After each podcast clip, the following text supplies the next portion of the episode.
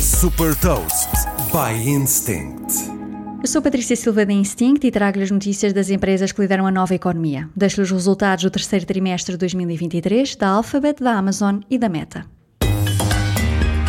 The Big Ones.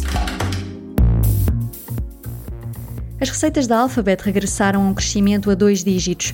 11% foi quando cresceram as receitas em relação ao terceiro trimestre do ano passado, o que se traduz em 76 mil milhões de dólares.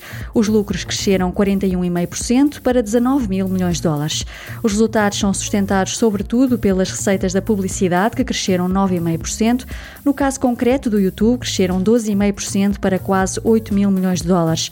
A divisão cloud da Google, que este ano passou a ter lucro pela primeira vez, apresentou receitas de 8 mil milhões de dólares, mais 22% do que no mesmo trimestre de 2022, e a conseguir um lucro operacional de 266 milhões de dólares.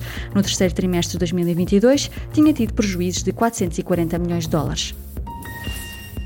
No terceiro trimestre, a Amazon apresentou receitas de 143 mil milhões de dólares, mais 13% do que no mesmo trimestre de 2022, e o lucro operacional aumentou a 343% para 11 mil milhões de dólares. Um dos motores destes resultados é o serviço de cloud Amazon Web Services, que cresceu 12% para 23 mil milhões de dólares em receitas. O negócio de publicidade não ficou atrás, apresentando um sólido crescimento de 26%, com receitas de 12 mil milhões de dólares. As receitas da Meta cresceram 23% para 34 mil milhões de dólares em relação ao mesmo período do ano passado.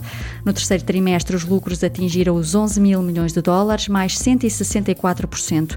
Todas juntas, as aplicações da Meta totalizaram 3.900 milhões de utilizadores ativos por mês, o que representa quase metade da população mundial.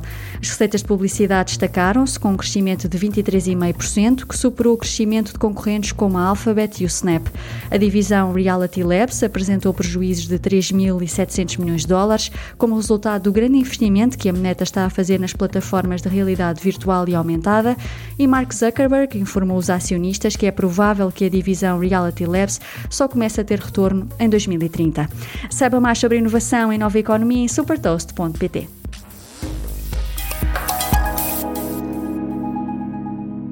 Super Toast é um projeto editorial da Instinct que distribui o futuro hoje para preparar as empresas para o amanhã.